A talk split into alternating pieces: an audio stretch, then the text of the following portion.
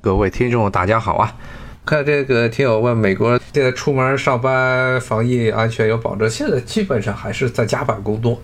美国现在的一个很大的一个可能是永久性的变化，就是这些城市开始出现的一个永久性变化，就是商业区开始急剧的衰落。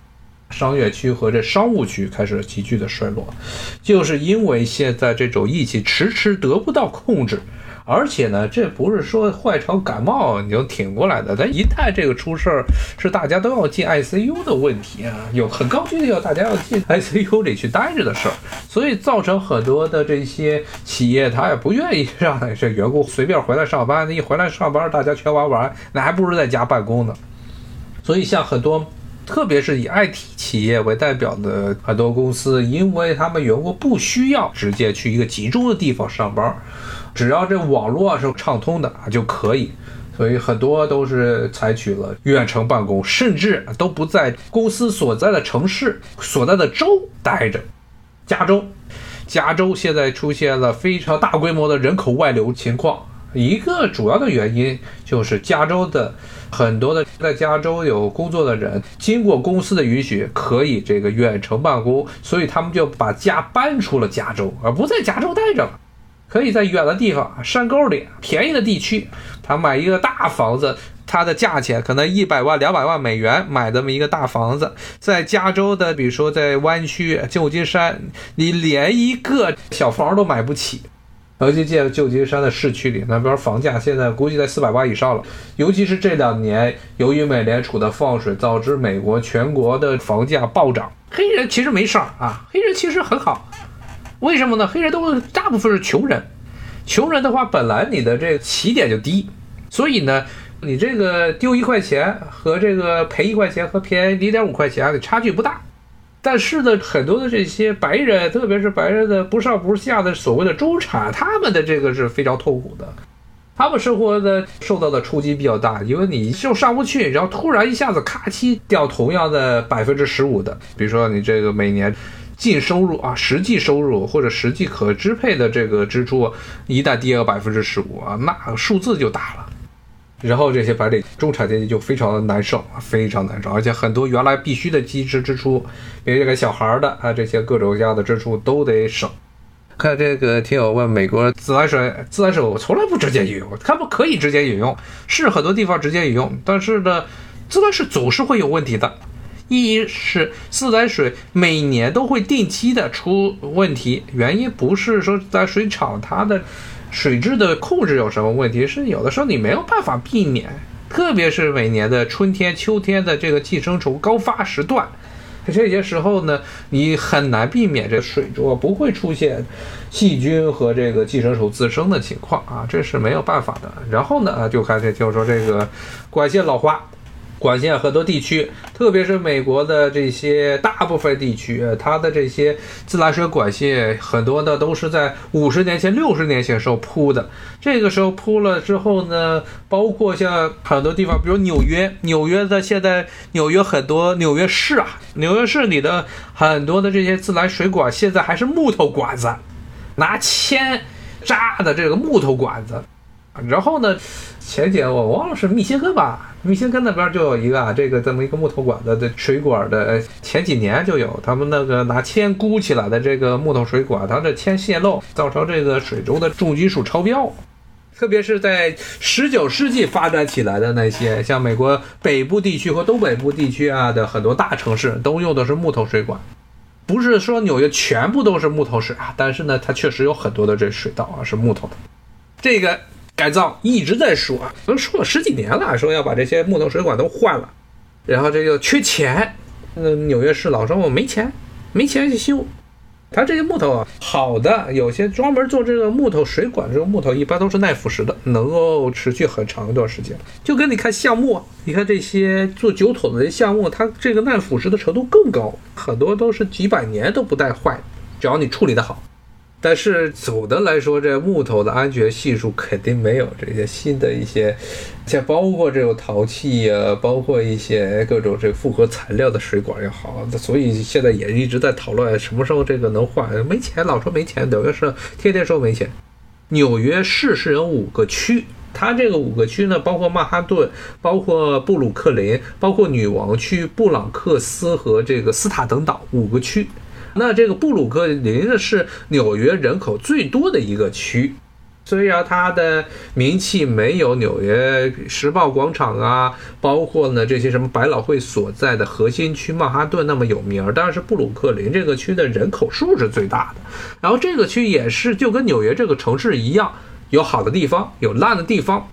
真正的大家所说的这个最糟糕的地方啊，最差的、最穷的纽约五大区是布朗克斯，那是真正的黑人区，而且是一个非常危险的黑人区。布朗克斯，布朗克斯是在布鲁克林以北是女王，女王区再往北是这布朗克斯啊。那布朗克斯那个地方就基本上不会去的，大家可能是因为这两个名字有点混，一个是布朗克斯，一个是布鲁克林。布鲁克林相对来说好一些，但是也分地段儿。好的地区和坏的地区都不一样，包括女王区也是，也有一些好的地方，比如说这个靠近这哈德逊河的这一块儿都还凑合，它叫这个长岛市啊，不是不是那个纽约郊区的那个长岛，而是它在市区这纽约市里头有个叫长岛市的，相当于这么一个开发区那个地方，那地方盖的还不错。但是女王区也有很烂的地方，比如说华人聚居的法拉盛，那就是个城乡结合部，标准的城乡结合部。所以这些区啊，基本上都是有好地儿也有坏地儿，包括核心的曼哈顿这个区，大家都熟知的曼哈顿这区也有不太好的，比如说这曼哈顿北部有一个黑人区是哈莱姆，哈莱姆还算是美国黑人文化、世纪黑人文化的一个重镇呢，但是这个地区的治安也不咋地，它就在这中央公园往北，中央公园往北那边全是哈莱姆。就挨着著名的学府啊，哥伦比亚大学，它离哈莱姆区就很近啊，两个挨在一起。刚才说到这个美国的气候啊，所以你看这个气候啊不太好，虽然土很好，土地非常肥沃啊，但是呢这个气候不好，加上呢美国又是一个这个之前新修水利的时候大家都开始新修，现在呢但是它不太注重维护，从美国就像这从这个。纽约市，它这现在的市政状况如此糟糕啊，这个情况就可以看得出来。纽约，纽约市的这路面坑坑洼洼，它地铁呢又臭又脏又危险，包括华盛顿的地铁都比他们纽约的好。纽约的地铁真的是没办法，真的是没办法坐，就这么烂着，也没人来管，那钱都去哪儿了？其实这些纽约啊，包括芝加哥呀，包括波士顿这些美国早期发展起来这些大城市，其实里面的这些腐败现象，这些政府腐败现象，还有这些里面的所谓的政治家族啊，什么人际关系啊，那是非常复杂的。那听这食品价格上涨，老百姓能受得了吗？现在目前可能还能撑一撑啊，不知道能撑到啥时候。一般是来说都是有忍受的程度的，但是呢，能忍到什么时候就不好说了。去后富里买一个意大利面就十块钱，半盒的这个意大利面是虾的意大利面是十美元，回来要自己热一下，十美元是差不多估计四百大卡，比据一下可能就是一碗国内这个牛肉面一半的这个面，然后呢上面的六个七个虾，差不多，然后给你切一点菠菜，切点奶油，是这样，差不多十美元。穷人肯定不吃啊，他就吃黄桃啊，有这价钱能买多少黄桃罐头啊？穷人他不是特别注重健康嘛，只要甜的、热的、油的东西吃了就完了。美国就是很典型的嘛，穷人身材都一般是差的要命，吃各种高糖的、高油的东西多。然后呢，因为吃了这些之后，其实也有一些这个有钱人喜欢吃这些高热量食物，比如说你看这个赌王就天天吃汉堡啊，天天吃垃圾食物，包括克林顿同志。也是特别喜欢吃啊，他们有钱人或者是中上层也有很多喜欢吃垃圾食物的。关键的一点不同，中上层虽然他也吃垃圾食物，但是他有钱去健身房，去健身房锻炼，所以呢，这个钱是没有办法体现在食物券之中的。食物券给你买一堆这些垃圾食物就回去吃吧。美国是有食品券这么一个东西啊，美国食品券，但是食品券它是拿的去超市买的。他们是来超市的时候可以去减免打折，特定的物品可以减免。咱那些东西买回来都没办法吃，全是罐头的，难吃的要命。反正美国人也不是特别的注重饮食吧，就随便吃吧。黄桃罐头遍地都是黄桃罐头，特别是那穷人吃啊，黄桃罐头很多。说实话，这个黄桃啊，美国大家可能不知道，美国的桃子的产量比中国多。美国是世界上第一大桃子的生产国，确实，美国的桃子产量非常大。大家都吃一样的垃圾食物，但是他有钱去锻炼啊，没钱怎么着？没钱就没办法了。你要穷人又住穷人区贫民窟，你不可能出门跑步，出门跑步一枪子把你崩了，就窝在家里。这个很明显啊，他不能说所有的球员都身价很差，但是呢，美国的吃肥率啊，绝对是发达国家中的是世界第一。你说吃肥率的，全世界吃肥情况最严重的还真不是美国，美国确实是在发达国家中，在这个肥胖率一方面是表现最糟糕的一个发达国家。但是呢，发展中国家之中吃肥率最高的是大洋洲之上的那些小国。大洋洲之上的什么那些什么斐济呀，就这一类的什么所罗门群岛啊，这些地方，这些地方的这个吃肥率基本上全民吃肥，全民都是超级大胖子。因为他们为什么他们都是超级大胖子？这些小岛它不产粮食，以前产点鱼，后来呢，因为各种的，比如说这澳大利亚。搞这些什么对他们那些打着民意的对口扶贫，实际上就是让他们呢全部让这些国家依附在所谓的土澳的这个整个这个贸易链上、价值链上，然后呢就给他们出口那些垃圾食物，所以他们这些大洋洲这些小国啊，就跟美国的穷人一样，天天就吃罐头，而且呢不光是吃罐头食物，他们都吃高油高脂的东西，呃，然后呢他们又穷，没地儿锻炼。所以呢，像什么所罗门群岛，应该百分之八十以上都是吃肥，严重肥胖。啊，听我说，这个法国餐馆一餐，意大利餐馆有贵的有便宜的，法国餐馆基本上拿脚趾想都知道这贵的离谱。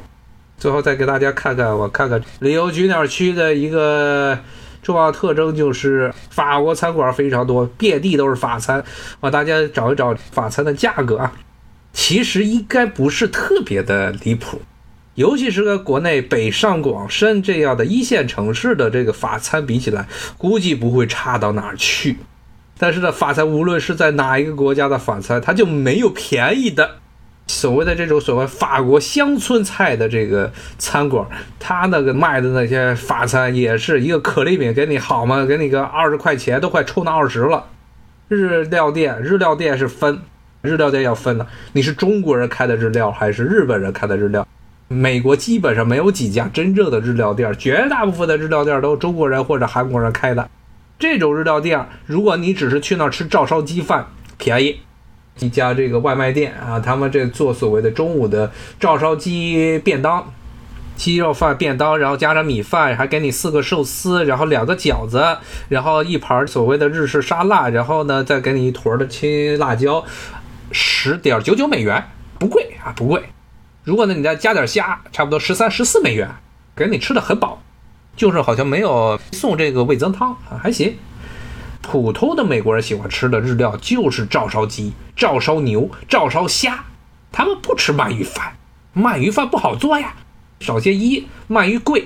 二。鳗鱼的肉质，美国人不喜欢。三，美国也不产鳗鱼，而且四呢，这个鳗鱼确实是不太好弄。你如果师傅没做好的话，会有好多的小刺儿，美国人是吃不了刺儿的。所以这个东西只有去正宗的日料店才能吃到鳗鱼饭。大部分的这个美国所谓的日料店，特别是中国人开的或者韩国人开的这种日料店，就是卖这个照烧鸡、照烧鸡套餐、照烧鸡肉饭、照烧牛肉饭、照烧虾肉饭或者照烧素菜。粮食在涨价，然后这些反正三明治这些吃的真的是涨得很厉害。我给大家报一报，我看看现在的著名的这个鸡肉日料啊，这就是美式，就跟美国人吃这个古老肉啊，美国人喜欢吃古老肉嘛，美国人喜欢吃左公鸡一个道理。他们这个实际上就是美国人能够接受的所谓的日料，其实是已经被改造过的美国人的喜欢吃的，而且。美国的这些日料店卖的照烧鸡，它跟吉野家是不一样。咱们国内吃的吉野家，那个是日本的这种照烧鸡肉饭和包牛肉饭的这种套餐，那是日式的。但是美国这边的照烧鸡啊，它跟吉野家是不是一个味儿？它比吉野家的甜，然后它不带皮，不带皮呢，不带皮就会造成一个问题，不带皮的话，这个鸡肉它咬起来就不香。所以呢，这个美国这边照烧鸡肉饭，它加的油就特别大，他要把在铁板上加很多油，他给你煎。日本的和牛有有，美国有，好多的这些中等或者稍微偏上一点餐馆都会有所谓的这和牛，那神户牛、生鱼片有刺身，刺身美国人不吃啊，海参不吃啊。海胆，你说海胆里的那个生殖腺，日本人最喜欢吃的那个那种生鱼片的那个 sashimi 中的这种生的海胆粥的这个生殖腺，那美国的这些正经的日料店啊，日本人开的正经的贵的日料店，那肯定有。怀石料理一个人一百五吧，还是两百？怀石其实一百五还行，说实话，一百五还行。西洋参美国人不吃啊，这是专门卖到中国的。美国有个州，著名的北方的一个天寒地冻的州，维斯康星那个地方，鸟不生蛋的地方，他们那儿就靠往中国出口西洋参啊，因为美国人不吃这东西。但他们很多的这些农户全部都是种这西洋参，就是往中国卖。我看一看，我给大家看看这，哎呦，现在居然法国的这个料理居然可以外卖了。这家店其实还行啊，我看这巴士底狱这家，这家名字叫巴士底狱，这附近最著名的一家法餐啊。凯撒沙拉十二块钱，还行，说实话还行。它里面没加肉啊，素菜的凯撒沙拉十二美元，跟国内那种所谓的这些乱七八糟的这种高档的这些所谓的法餐价格差不多。尼斯沙拉。尼斯沙拉是尼斯瓦，尼斯瓦这种沙拉里面是要加这个橄榄，要加鸡蛋，有有时候要加点这个三文鱼。它这没加三文鱼，直接是素的尼斯瓦，那个是十二美元，也是十二美元，不贵啊。纯的什么都没有的，就普通的沙拉是十美元。然后洋葱汤，哎呦我的妈，这洋葱汤有点贵啊！洋葱汤是十二美元。